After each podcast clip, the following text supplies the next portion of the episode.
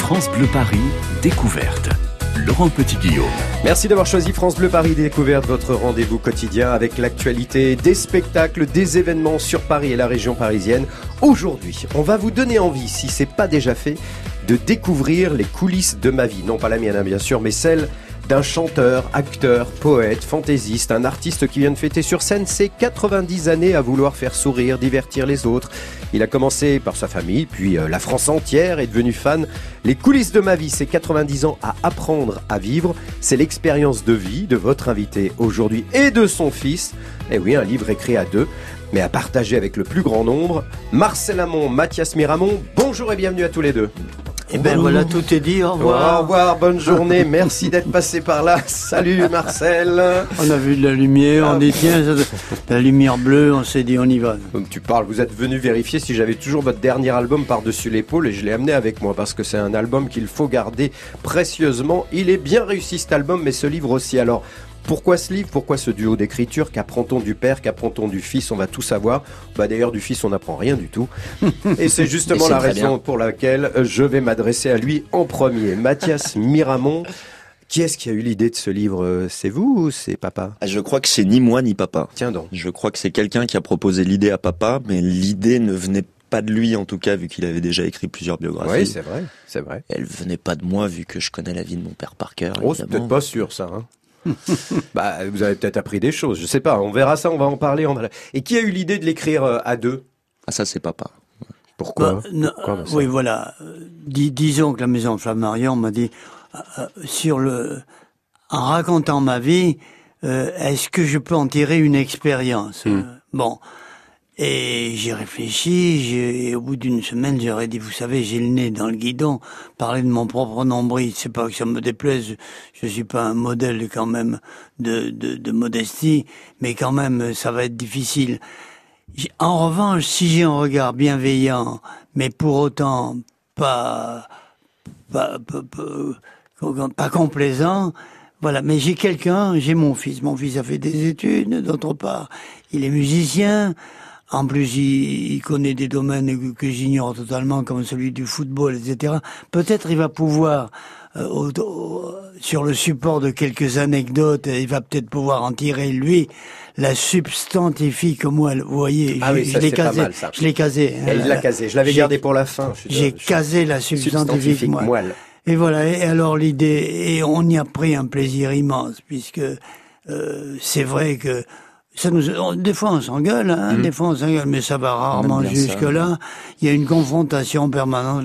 C'est pas le conflit des, des générations, mais c'est la vue différente des diverses générations. Et à mon âge, n'est-ce pas, j'en ai vu défiler quatre ou cinq des générations, plus celles dont on me parlait qui m'ont précédé. Je fais comme Proust, je fais des phrases très longues, vous avez remarqué. mais c'est bien, faut combler un peu l'antenne. Vous savez, si on reste silencieux, ça va pas être drôle. Euh, vous, vous c'est vrai que euh, dans cette, euh, c'est un travail. J'imagine, vous vous êtes parlé, t'as envie de raconter quoi? Bien sûr. on a commencé par des entretiens d'abord. Ah oui? Euh, en essayant de l'interroger d'une manière différente de ce qu'il a l'habitude d'être interrogé, parce que c'est vrai qu'ils prennent des habitudes, les, les, hommes publics, les hommes d'image. Mhm. les, ils ont des réponses toutes faites, c'est ça que vous voulez dire. Mais c'est surtout que les questions sont toutes faites, donc ils sont bien obligés de faire des réponses toutes faites. Ah bah merci pour notre travail. à part, à part chez vous, bien entendu, Laurent. Ah, bien sûr.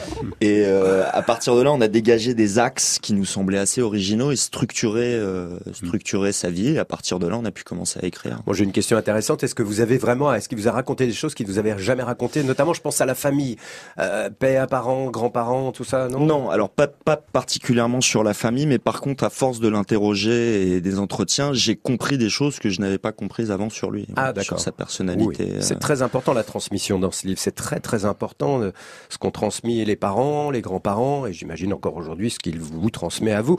Euh, Marcel Hamon, quand, quand ça s'est passé ce voyage à deux dans vos souvenirs Vous écrivez « Je vais essayer de remettre mes pas dans mes pas ». Il y avait à éviter des, chemins de traverse, des, sentiers euh, que vous étiez inventés? C'est beaucoup dire. Disons que il y a des choses qui, ont une importance euh, pas majeure, mais enfin qui ont de l'importance à mes yeux et qui finalement, après les entretiens dont vient de parler Mathias, euh, des choses qui me sont pas négligeables, alors mhm. que d'autres qui, bon, le contraire, voilà. Euh, j'ai, étant donné mon grand, mon grand âge. Oh, arrêtez, vous avez que 91 ans. Oui, mais en, mais en plus, mais en plus, j'ai connu une période particulière de l'humanité. J'ai connu l'avant-guerre, mm. j'ai connu l'avant-guerre, et j'ai connu aussi, venant d'une vallée un petit peu perdue et ingrate, si on veut y séjourner et y vivre, je me souviens encore, je cite toujours cet exemple, je vois encore euh, pendant les vacances ma grand-mère paternelle chez qui on allait avec mes cousines passer l'été, je la vois encore aller chercher l'eau à la fontaine, ah pliant d'une certaine façon son tablier pour se faire un coussinet, mettre la herrata, la herrata, c'est-à-dire la cruche sur sa tête et marcher mais c'est une image de bayadère africaine, ça. Mmh, mmh, mmh. Eh bien, j'ai vu ça. On me dit, mais comment ça se fait? Mais vous n'y avez pas d'eau courante, il y a de l'eau partout. Mais pas dans les maisons, mesdames et messieurs. Et pourquoi pas une salle de bain aussi? Non, mais vous rigolez. Je crois aussi que remettre ses pas dans ses pas, c'est une manière de dire que souvent on reconstruit son passé, on leur donne une cohérence a posteriori qu'on n'a pas dans le présent quand on prend ses décisions et quand on vit les choses. Donc c'était intéressant, lui, qui se remette dans le contexte du Marcel de 20 ans, 25 ans, qui ne sait pas ce qui lui arrive après. Je crois aussi que c'était ça, cette phrase. Mais tu parles, tu sais que tu parles pas mal, mon fils. Mais je suis ton fils. Ah, il parle bien. Ça se voit qu'il a fait cagne et hypocagne. Ah. Il, cause bien, il cause bien. C'est dans l'autre sens. Il m'a remis dans, il m'a, il m'a remis dans Aristote, dans Platon. Oh vous voulez que je vous parle de la maïotique Non, non, non, il pas, il veut pas. Non, j'ai pas envie, non. moi, j'ai envie que vous me parliez de, de ce travail de mémoire. C'est intéressant ce que vous dites parce que vous expliquez, c'est un travail qui a permis de constater que parfois, on doute même de la véracité de ses propres souvenirs. Mais ça veut dire quoi que qu'on s'est inventé des choses? Mais c'est vrai. Ben là aussi, Mathias m'en a parlé. Je connaissais très superficiellement cet homme, il m'a parlé de Primo Levi, qui, ah bah qui, pour oublier, pour oublier, euh, a combattu l'horreur de ce qu'il avait vécu, ah mais en reconstruisant quoi. Alors, je veux pas me comparer à cet homme merveilleux qui est mort. Mais ce que dit Primo Levi, je crois, est assez universel. On reconstruit a posteriori une cohérence de sa vie qui n'en a pas vraiment en fait. Voilà. on est parfois peut-être obligé de s'inventer des choses, des raisons, des motifs qui sont peut-être plus inconscients ou moins rationnel. Hmm. Et pour ce travail, est-ce que euh, vous, je me suis dit tiens ils ont peut-être fait ça parce qu'on pourrait le faire tous si on se disait bon bah alors là fallait faut, faut qu'on se souvienne. Est-ce que vous avez ouvert des, des tiroirs qui sont remplis de photos, de documents, d'objets, euh, des affiches, enfin je sais pas parce qu'on parle aussi de la carrière euh, de, du chanteur. Ou est-ce que pas du tout? Est-ce que tout est sorti de la mémoire sans regarder une photo ah, ancienne? Pas du tout. Et puis, attends, Mathias, là, je pense que c'est moi qui dois répondre. Je laisse. Non, non, non, non. je vais te dire. non, c'est moi. Non, ça, je l'ai déjà fait quand j'ai j'ai écrit un livre qui s'appelle Sur le boulevard du temps qui passe, où je raconte ma vie quand même d'une façon. J'essaie d'être d'être euh, bon, de, de pas trop, trop me prendre au sérieux, mais je raconte quand même sur des bases qui sont, qui sont, c'est pas du roman, quoi. c'est l'histoire d'une vie, même si j'ai accommodé certains, certains passages à ma sauce. Donc, non, j'ai pas, ça je l'avais déjà fait. Et puis quand même les, choses qui me paraissent, puis après ce qui vient d'être dit, les choses qui me paraissent marquantes dans ma vie artistique, dans ma vie tout court et dans ma vie artistique, euh, bon, j'ai pas tellement eu besoin d'aller compulser des documents déjà au départ, il y a eu des il y a, eu des carrefours euh, incroyables. Déjà mon père et ma mère quand quand ils ont quitté leur vallée, hmm. c'était des paysans, c'était des paysans pauvres, ce qui n'est pas un pléonasme. Ils sont venus travailler à la ville où je suis né. À Bordeaux. Et ils m'ont euh, une nouvelle rupture, mais bienfaisante, bienfaisante, oh combien. L'instituteur avait dit, ce petit, quand même, il faudrait l'envoyer au lycée parce qu'il se débrouille pas mal. J'ai fait ce qu'on appelait euh, pompeusement autrefois mes humanités. Je suis allé jusqu'au bac et au moment de devenir instituteur, je, je alors là, changement à 180 degrés, j'entre carrément, au, au lieu d'aller à l'école normale, j'entre carrément au conservatoire d'art dramatique, je joue les vallées de Molière. En même temps, on a les, avec quelques quelques étudiants, on a monté un, orchestre euh, pour de baloche pour se faire un peu d'argent de poche. Mais mais tout, mais, mais, mon pauvre papa était effondré avec son accent berné. Il me disait mais alors, mais alors, mais c'est pas un métier ça. Tout le monde chante. Et en plus, souviens-toi ceci, tu n'auras pas de retraite. Et pour lui avoir une retraite, lui qui descendait de sa montagne, c'était quelque chose d'inouï. Bon bah voilà, c'est tout ça. C'est un, livre formidable. Il n'y a pas de secret de jouvence, hein, même s'il s'en défend. Il n'a pas de recette pour euh, bien vieillir. C'est pas ça ce livre. On va continuer à en parler. On verra ça un petit peu plus tard. On va découvrir, on va poursuivre la découverte de ce livre passionnant, Les coulisses de ma vie, avec nos invités aujourd'hui, Marcel Amont et puis son fils Mathias Miramont. On va parler encore une fois de la famille, de la transmission de ce qu'un fils a reçu de ses parents et du coup, bah, ce qu'il a transmis à ses enfants. Et on va écouter tout de suite un classique, ça fait du bien. France Bleu Paris. France. Blanc, blanc, blanc, blanc, blanc, blanc, blanc, blanc, blanc, blanc, blanc, blanc, blanc, blanc, blanc, blanc, blanc, blanc, blanc. Bleu, bleu, le ciel de Provence. Blanc, blanc, blanc, le goéland, le bateau blanc qui danse. Blanc, blanc, le soleil de plomb et dans tes yeux mon rêve en bleu bleu, bleu. Quand j'ai besoin de vacances, je m'embarque dans tes yeux, bleu, bleu comme un ciel immense, et nous partons tous les deux. Bleu, bleu, le ciel de Provence, blanc, blanc, blanc, le goéland, le bateau blanc qui danse, blanc, blanc, le soleil de plomb et dans tes yeux mon rêve en bleu, bleu, bleu. Quand le vent claque la toile blanc, blanc, blanc, blanc, blanc, blanc, de ton joli jupon blanc,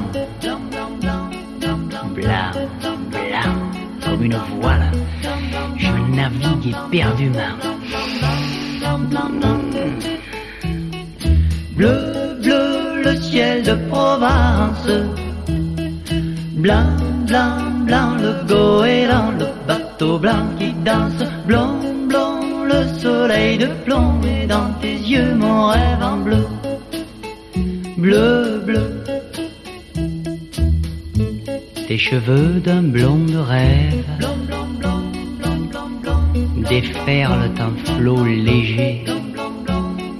Blanc, blanc sur une grève où je voudrais naufrager.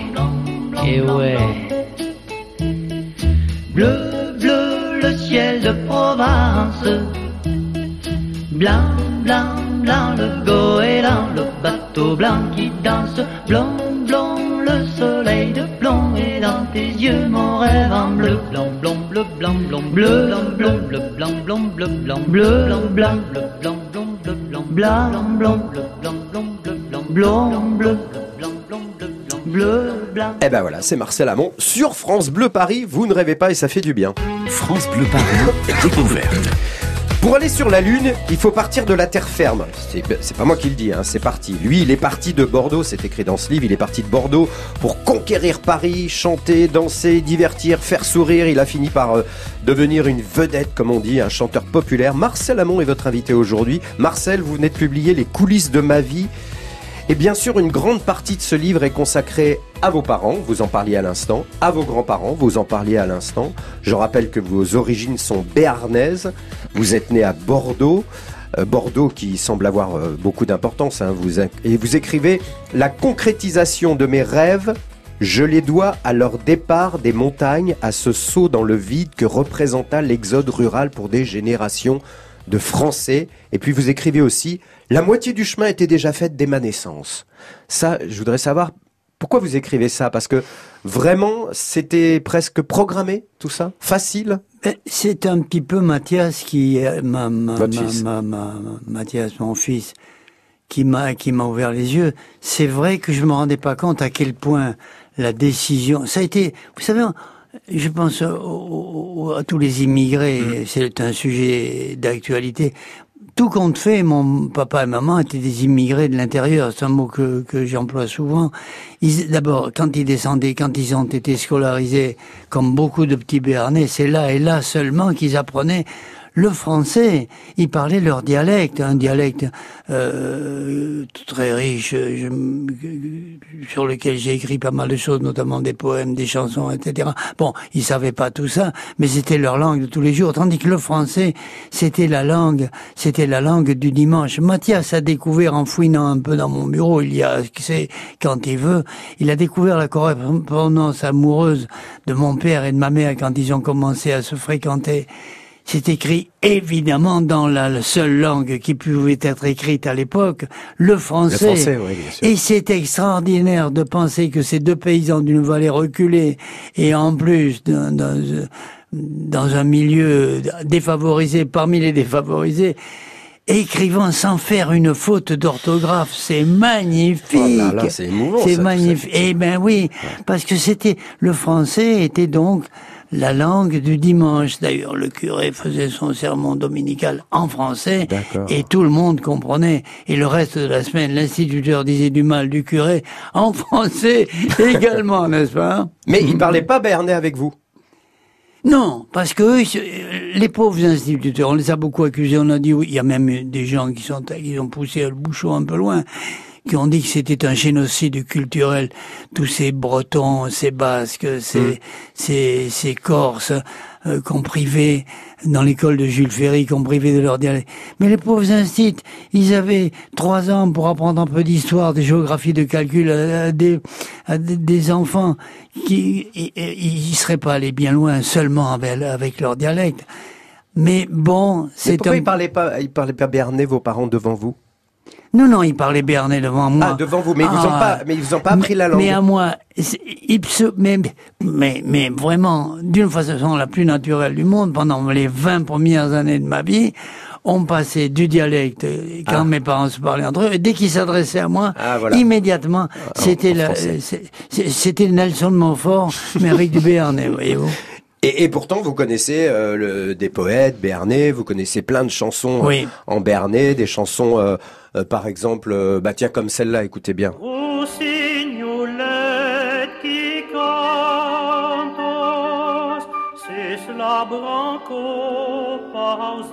Vous la connaissez celle-là? Mais je les connais toutes. Mais ce que je ne savais pas, toutes ces chansons de, du grand poète euh, du XVIIe siècle, euh, Cyprien d'Espourin, tous les bergers la chantent, tous les gens, tout, il y a, y, a, y a pas un espoir de souche qui ne connaissent toutes ces chansons.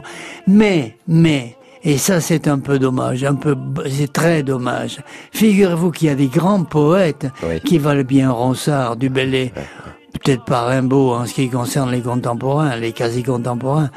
Mais mon père et ma mère sont partis sans savoir qu'ils existaient. Il y a un sonnet de Gation qui est une Gation compagnon d'Henri IV. Il y a un sonnet de Gation, c'est Ronsard, c'est du Bellay en Béarnais. Et mes parents n'ont pas su que ça existait et c'est dommage. Mmh. Alors moi, je n'ai pas vécu au pays, je n'ai pas vécu, je n'ai aucune raison d'y vivre. Ma vie est à mmh. Paris, mmh. j'habite Paris depuis 70 ans mais je ne peux pas ne pas m'intéresser. D'ailleurs, ça me vient même pas l'idée. J'ai découvert donc ces poètes, cette littérature. Eh, savez-vous qu'on a, euh, je voudrais tout dire à la fois, ça va me faire bafouiller. Savez-vous que tout de même on a plaidé en Béarnais au Parlement de Navarre jusqu'à la Révolution? Et voilà, on s'est dit oui, mais toute cette langue, il y, y, a des Roland d'ailleurs qu'on retrouve actuellement sur d'autres, dans d'autres domaines voisins, mais on pensait que les patois, les mmh. patois appelons-les comme ça, ne pouvaient véhiculer que des idées rétrogrades, que ça ne pouvait que tirer les gens par les pieds vers le fond. C'est pas sûr. Alors bien entendu, tant mieux que la Bastille ait été prise, tant mieux que le français ait été adopté euh, et soit devenu ce qu'il est devenu. Et mon Dieu, on va pas supprimer La Fontaine, Rimbaud, Victor Hugo. Mon Dieu, quel enrichissement. Mais c'est un petit peu dommage. On a dit, là, je suis dans les lieux communs, on a dit que par exemple, un vieux qui meurt en, emportant avec lui son dialecte, c'est une bibliothèque qui brûle. Ah. Oui, alors figurez-vous une langue où il y a des poètes comme Gassion et comme Bégari, ce que ça peut être. Les Bretons diraient la même chose, Oui, les oui, bien sûr. les les Alsaciens, les Corses. Oui, oui, tout à Eh fait. ben, ouais. Bon, alors, Mathias, tout ça, euh, les, les, les poètes du Béarn du XVIIe siècle, euh, vous en avez entendu parler via Marcel, j'imagine. Ah, uniquement grâce à mon père. Eh oui, Là-dessus, oui, il a oui. raison. Et est-ce que vous faites un pèlerinage? Est-ce que vous êtes allé sur euh, la- les terres, les vallées de, de vos ancêtres, vous, Mathias? Bien sûr, on y allait en vacances Ouais, en ouais. été quand c'est praticable parce que même aujourd'hui en hiver, c'est- je fou, vois hein. pas comment on y accéderait. C'est incroyable d'imaginer ces vallées qui étaient complètement euh, isolées de tout, Ouais, ouais, bien sûr. même encore aujourd'hui. Hein. Bien sûr, et, et bien sûr que j'ai baigné là-dedans euh, parce que papa en parle beaucoup et c'est son héritage aussi. Euh, par contre, ça fait pas mal d'années que j'y suis pas allé et moi, ça me euh, ça me touche beaucoup quand j'y vais. Je suis, je suis assez ému, donc j'ai un petit peu de mal encore à y revenir. C'était plus simple quand j'étais petit, j'ai un peu de mal maintenant. Dans ce livre, il est souvent question de transmission des parents, des grands-parents. Là, on vient encore de parler de la transmission des parents de Marcel Amont à, à Marcel Amont. Et, et la transmission euh, de Marcel Amont à Mathias, vous la décriveriez comment? Alors moi déjà, je suis aussi l'héritier de son histoire familiale, c'est-à-dire que s'il n'y avait pas eu, de- à travers, euh, après ces longues périodes de stase, de bergers, de paysans, de générations qui se reproduisent, s'il n'y avait pas des individus qui font des ruptures dans ces odyssées-là, Ouais. Euh, je serais pas né ou je donc je suis aussi l'hé- l'héritier de, de son histoire à lui. Après papa c'est pas quelqu'un qui essaie vraiment d'être un exemple ou de, de, de- ou en tout cas pas de le formuler. Il est lui-même, il est intensément lui-même et ça en soi c'est un modèle déjà. Donc la première chose qu'il m'a transmis déjà c'est certainement l'intensité, faire les choses avec intensité et euh, l'importance de l'énergie, de manière amorale, qu'elle soit bonne ou mauvaise, il faut faire les choses avec intensité et c'est Fais- quelqu'un fais, fais qui gaffe à ce que tu dis. Hein. et c'est quelqu'un Ouais. qui fait tout avec intensité. Oui, c'est une toupie, il le dit lui-même dans le livre. Ah, ça va au-delà de ça. ça Euh, va oui, c'est en permanence, j'ai bien l'impression. On va continuer à parler, puis on va parler bien sûr de la carrière du chanteur. Vous arrivez à Paris en 1950. Je voulais juste savoir si vous étiez arrivé gare d'Austerlitz. Bah Hein, évidemment, parce je vais pas Montparnasse à l'époque. je vais pas arriver gare de Waterloo. Bah non, non, mais euh, non, quand on va à Bordeaux, on passe par, la, par Montparnasse, mais avant, c'était par Austerlitz. Eh ben, eh, immanquablement. Exactement. Allez, la suite, eh ben, vous la connaissez dans la carrière de Marcel Amont, peut-être que vous la connaissez. Ce sont des auditions, des radios crochets, des concerts, des cabarets, des premiers enregistrements. Et puis l'année 1956 qui va vous propulser, vous mettre en orbite, comme vous dites Marcel. Vous l'écrivez, on en est- on expliquera pourquoi dans quelques instants. Ce sera tout de suite après Accès Privé qu'on retrouve comme chaque jour notre reporter Héloïse Erignac, toujours à la recherche d'un lieu inédit. Eh bien, aujourd'hui, elle va nous emmener rue des Grands Champs dans le 20e à la découverte d'une brasserie artisanale, pas comme les autres. Et on retrouve Marcel et son fils juste après. France Bleu, Paris.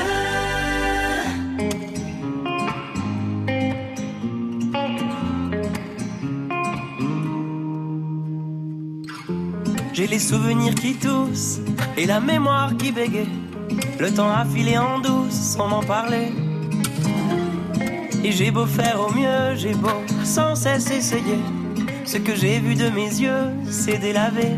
Toi le rire de mon enfance, toi l'odeur de mon école, toi mon amour perdu d'avance. J'ai peur que tu t'envoles. Allez reste, allez reste encore un peu. Toi et moi, devenir vieux. Allez reste, allez reste encore un peu. Toi et moi, faire au mieux. Allez reste, allez reste encore un peu. Toi et moi, devenir vieux. Allez reste, allez reste encore un peu.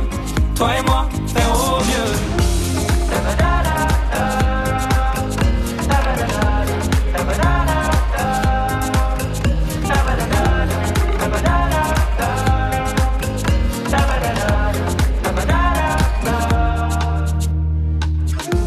Je me rêvais éléphant, me voilà devenu moineau. On ne dompte pas le temps, ce drôle d'oiseau. On égare les valises qui gardent nos moments et se vide nos remises à pas de géant. Toi le rire de mon enfance, toi l'odeur de mon école, toi mon amour perdu d'avance. J'ai peur que tu t'envoles. Allez reste, allez reste encore un peu. Toi et moi, devenir vieux. Allez reste, allez reste encore un peu. Toi et moi, faire au mieux. Allez allez reste encore un peu. Toi et moi, devenir vieux. Allez reste, allez reste encore un peu. Toi et moi, faire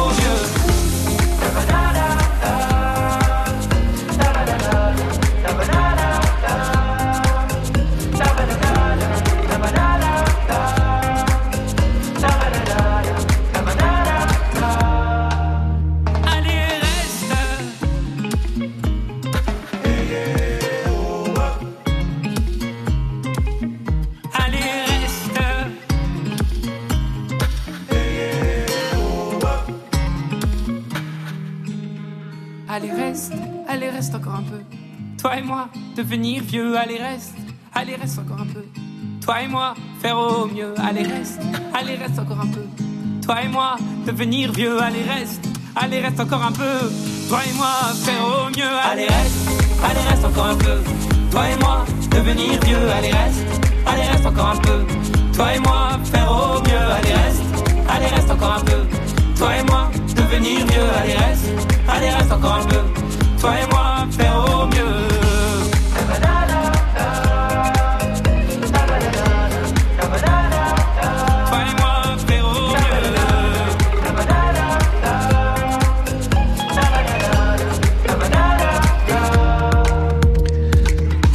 Allez, reste boulevard désert sur France Bleu Paris. Accès privé arrive tout de suite. 12h-13h, France Bleu découverte. Vous ne verrez plus Paris comme avant. On se dit tout sur France Bleu. Quand on parle de vous, pas de tabou. Après une épreuve de la vie, licenciement, décès, grave accident, vous avez décidé de rebondir, de changer votre regard sur la vie là où d'autres s'écroulent. Comment vous avez trouvé cette force pour vous en sortir après le pire? Vanessa Lambert, on se dit tout sur France Bleu dès 14h.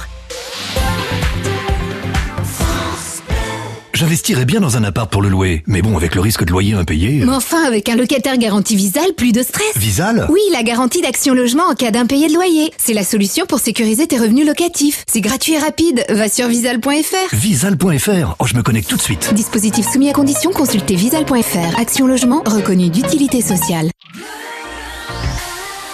France Bleu Paris.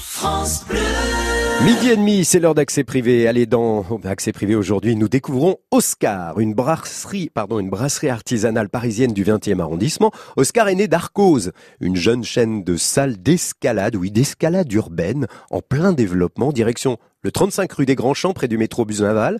Héloïse Erignac est avec Louis Emou, Eméou, grimpeur et brasseur. Oui, oui, j'ai bien dit, grimpeur et brasseur. On se trouve à Arcos Nation, c'est une salle d'escalade de bloc qui associe un bar et un restaurant. Ça, c'est la façade de votre activité, mais je sais que vous avez des activités clandestines en sous-sol. Effectivement, euh, j'ai une brasserie en sous-sol donc, qui s'appelle Oscar, qui est euh, une brasserie que j'ai montée en 2017, euh, courant 2018, avec Arcos, pour proposer à nos clients un produit vraiment local, brassé sous leurs pieds. On a cinq bières permanentes qui sont proposées en permanence en bouteille. On en a trois qui sont aujourd'hui proposées au, au bar en pression. Et on a des bières éphémères également. Et vous pouvez me montrer comment on fabrique tout ça? Bah, Allons-y.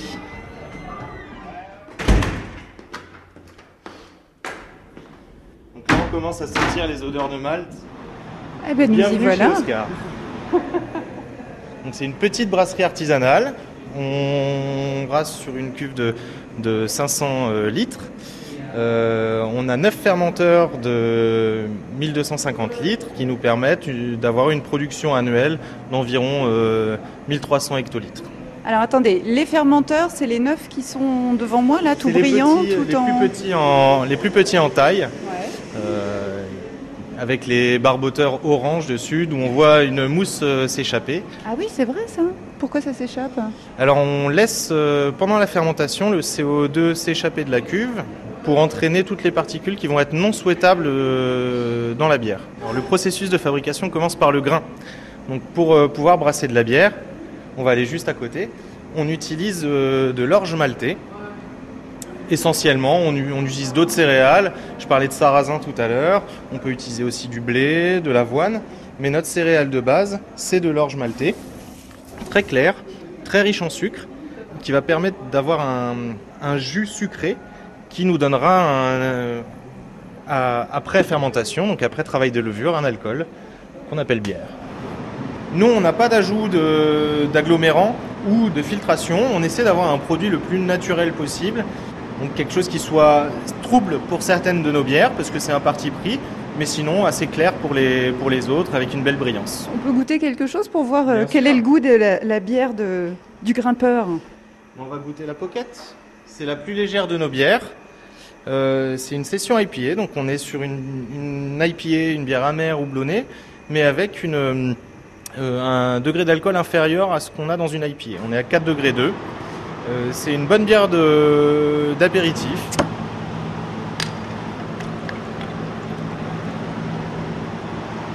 Là, on est sur quelque chose qui est assez floral, assez fruité. Ça rappelle le litchi, un petit peu non, litchi, rose, un petit peu le pamplemousse. Mhm. Euh, nous, on a pris le parti pris de faire des bières assez peu pétillantes, qui éclatent pas trop en bouche, euh, qui préservent l'arôme et qui vont être meilleures pour le, pour le sportif, puisque le CO2 est pas très très bon pour les, pour les tendons et les, les ligaments. Vous avez pensé à tout. On essaye. Des bières à déguster avec modération, hein, Héloïse évidemment, pour découvrir la brasserie Oscar et ses bières de grimpeurs urbains. Alors pas besoin de savoir escalader, hein, quand même, juste pousser la porte de l'une des salles Arcos de Paris, Montreuil, Massy, Pantin, ou vous rendre tout simplement sur la page d'accès privé francebleuparis.fr. France Bleu Paris, découverte. Laurent Petit-Guillaume. Il est midi 34 si vous nous rejoignez, c'est France Bleu Paris Découverte à l'honneur aujourd'hui un livre, Les coulisses de ma vie, 90 ans, apprendre à vivre de Marcel Amont et son fils Mathias Miramont, édité par Flammarion.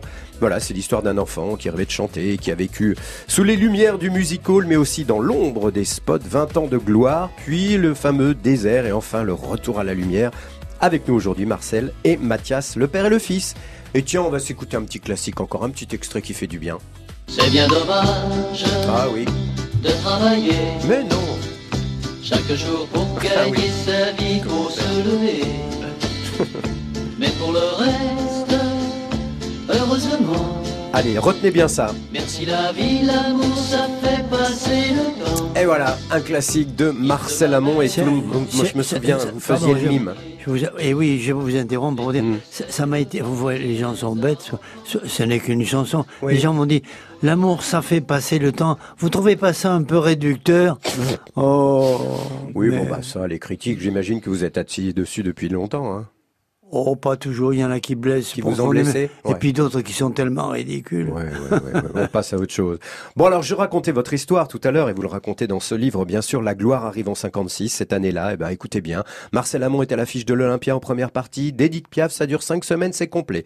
Cette année-là, il partage aussi l'affiche d'un film avec Brigitte Bardot, La mariée est trop belle. Cette année-là, il reçoit le prix de l'Académie Charles Cros. Alors ça, c'est une distinction très importante. Cette année-là, son premier disque est un tube. Escamillo, une chanson très drôle, très drôle cette chanson. J'ai revu des, des, des documents euh, sur internet qui circulent. Bon bah c'est euh, un titre, comment dire, gitano, comico et un prétexte euh, pour amuser puis pour vous amuser aussi, Marcel. hein. vous aimiez oui, ça c'est Ouais, ma ouais. vocation. Moi, quand j'étais étudiant, et je, quand je commençais à, à- à- à sentir le prurite de la scène me démanger, monsieur, j'avais l'accent. hein, à l'époque, j'avais beaucoup plus que maintenant encore. C'est c'est dire. Ouais, C'est-à-dire, J'ai été allé voir parce que les, ces, ces gens qu'on entendait à la radio et qu'on aimait, on les avait pas vus, vus.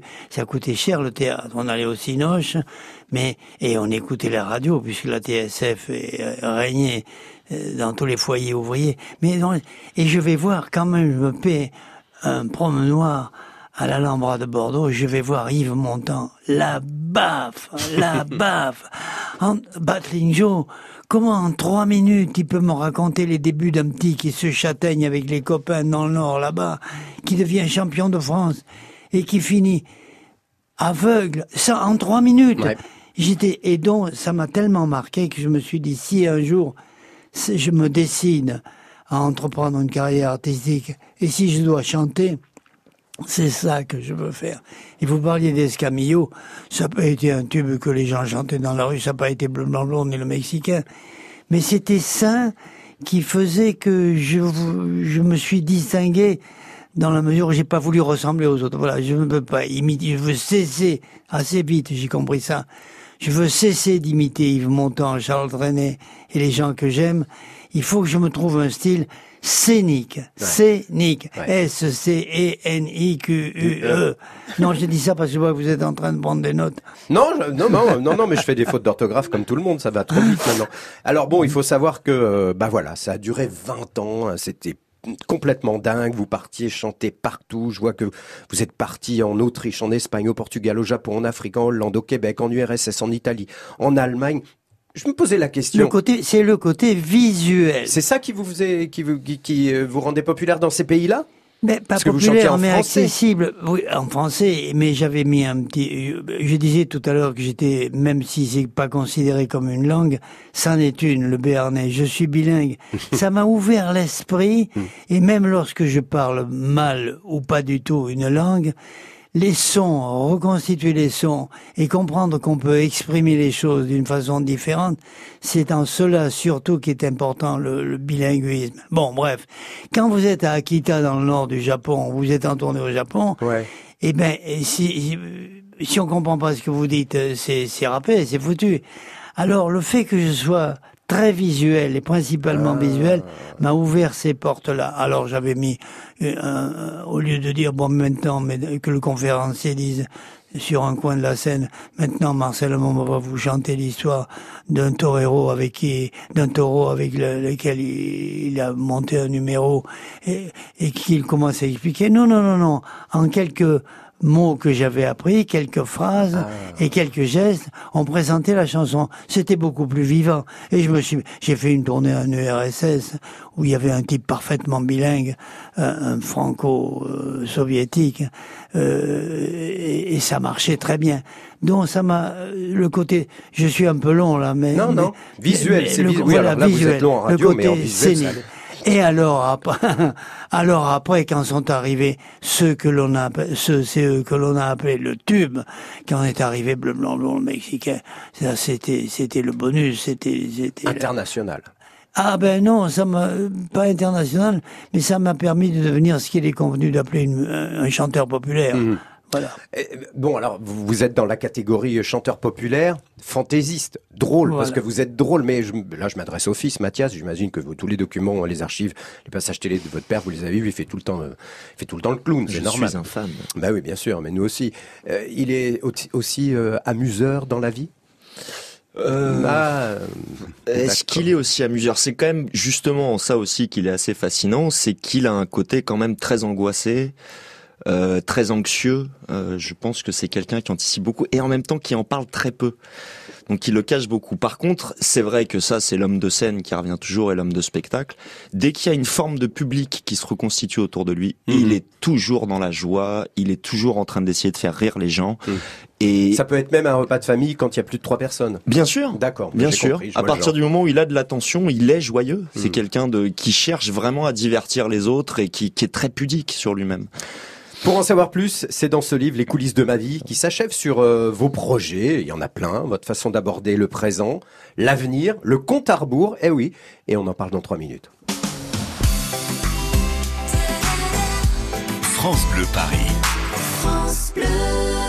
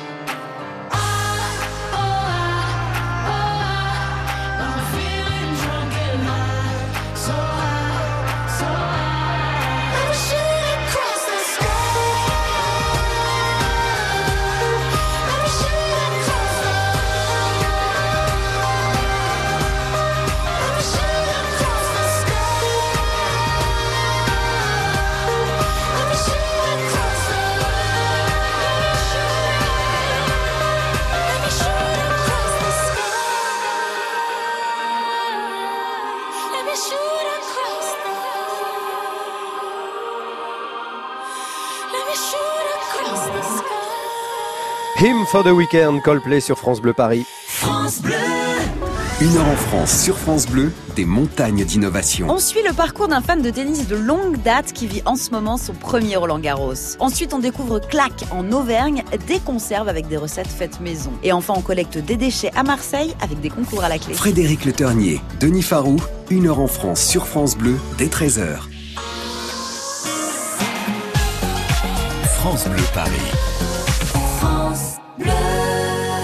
Se le dise, on peut changer de sexe, de nationalité, de couleur de peau, de religion, de visage, mais même si on retarde l'échéance partout, bah, pour tous les, moyens, par tous les moyens possibles, partons, on vieillira tous, tous, tous. Voilà, c'est ainsi que commence le dernier chapitre de ce livre de souvenirs de Marcel Amont et de son fils Mathias Miramont, Les coulisses de ma vie. Alors effectivement, vous parlez des vieux, Marcel Amont, hein, comment on doit aborder cette dernière étape qui nous attend, et puis surtout qu'on vous demande pas, hein, surtout qu'on vous demande pas votre recette pour bien vieillir à 90 ans. Je sais, vous le dites, mais je vais quand même demander à votre fils comment il fait? C'est quoi sa recette pour Est-ce qu'il il a un régime Il fait de la gym Il fait du sport pas. Il, il mange non, des trucs Si, il si, prend des- même, il a une hygiène de vie. euh, oui, oui, il, continue à marcher tous les jours, au moins une demi-heure par jour, qu'il euh, qu'il tempête ou qu'il fasse soleil.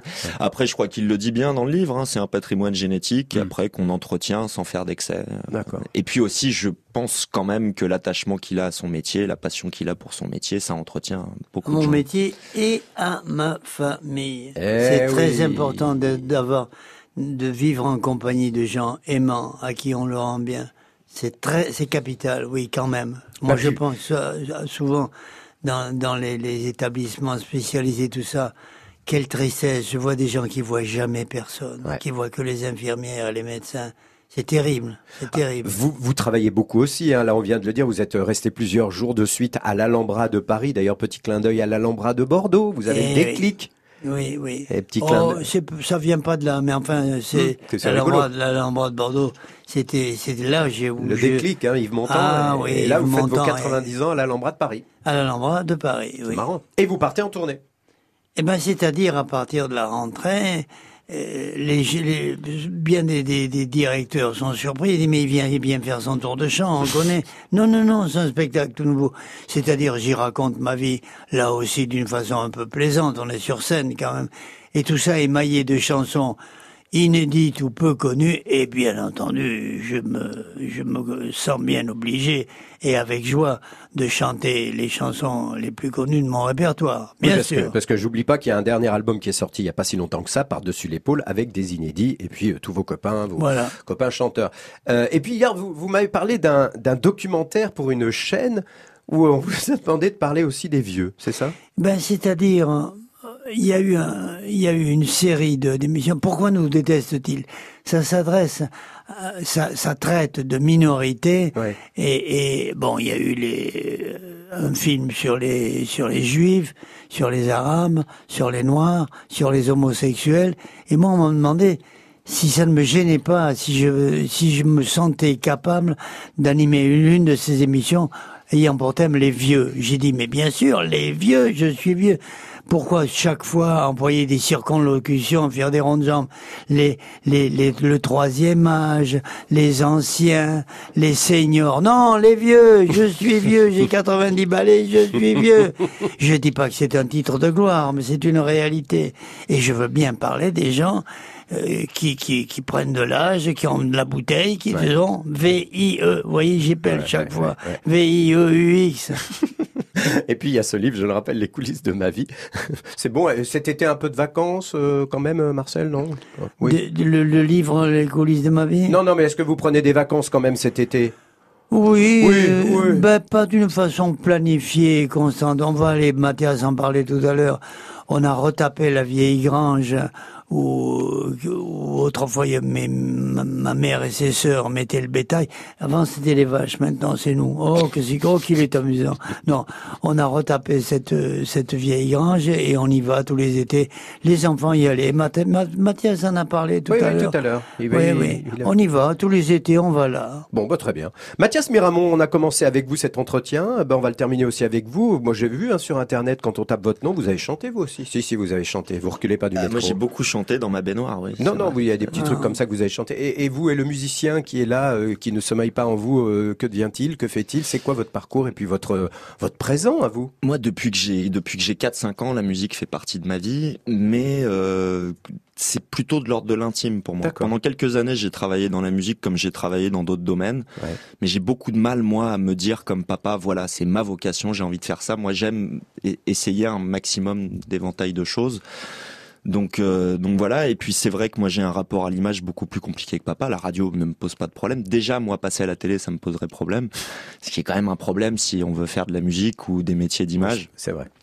Donc voilà. Par contre, en effet, j'adore travailler avec des gens que j'aime. euh, D'accord. comme Plus dans l'ombre, la ça. production, la- des Moi, choses comme j'ai- ça. préf- je préfère faire de la musique en amateur qu'en professionnel. Ça n'a pas été, c'est pas réjouissant le professionnalisme dans la musique. hein. Mathias, je vais quand même te citer un exemple célèbre. Il y Et ça avait sera un- la conclusion. Allez-y. Oui, il y avait un monsieur qui détestait paraître en public. Il pensait présenter son répertoire à d'autres et rester chez lui. Et puis finalement, le public a fini par l'apprivoiser. Ce monsieur, il s'appelait Georges Brassens. Oh, mais le jour où je ferai des choses du niveau de Georges Brassens, je ferai un petit effort. Je prendrai sur moi. euh, Ce n'est pas une biographie, ce n'est pas truffé d'anecdotes croustillantes sur ses conquêtes, ses amours, ses rencontres avec les célébrités. Les coulisses de ma vie chez Flammarion, bah, c'est comme il l'écrit, une substantifique moelle digne d'intérêt et susceptible d'être transmise au plus grand nombre. En résumé, c'est une expérience de vie, touchante, amusante, enrichissante, sincère. Merci au père et au fils pour ce beau travail de partage Merci et de souvenirs. Merci Mathias Merci, merci. Merci Marcel Amont, à bientôt. Merci à tous. Et, et- et on, on- on est là, on est très poli, on se renvoie des merci, des merci, des Ouais. merci. Mais, mais je, je finirai en disant merci.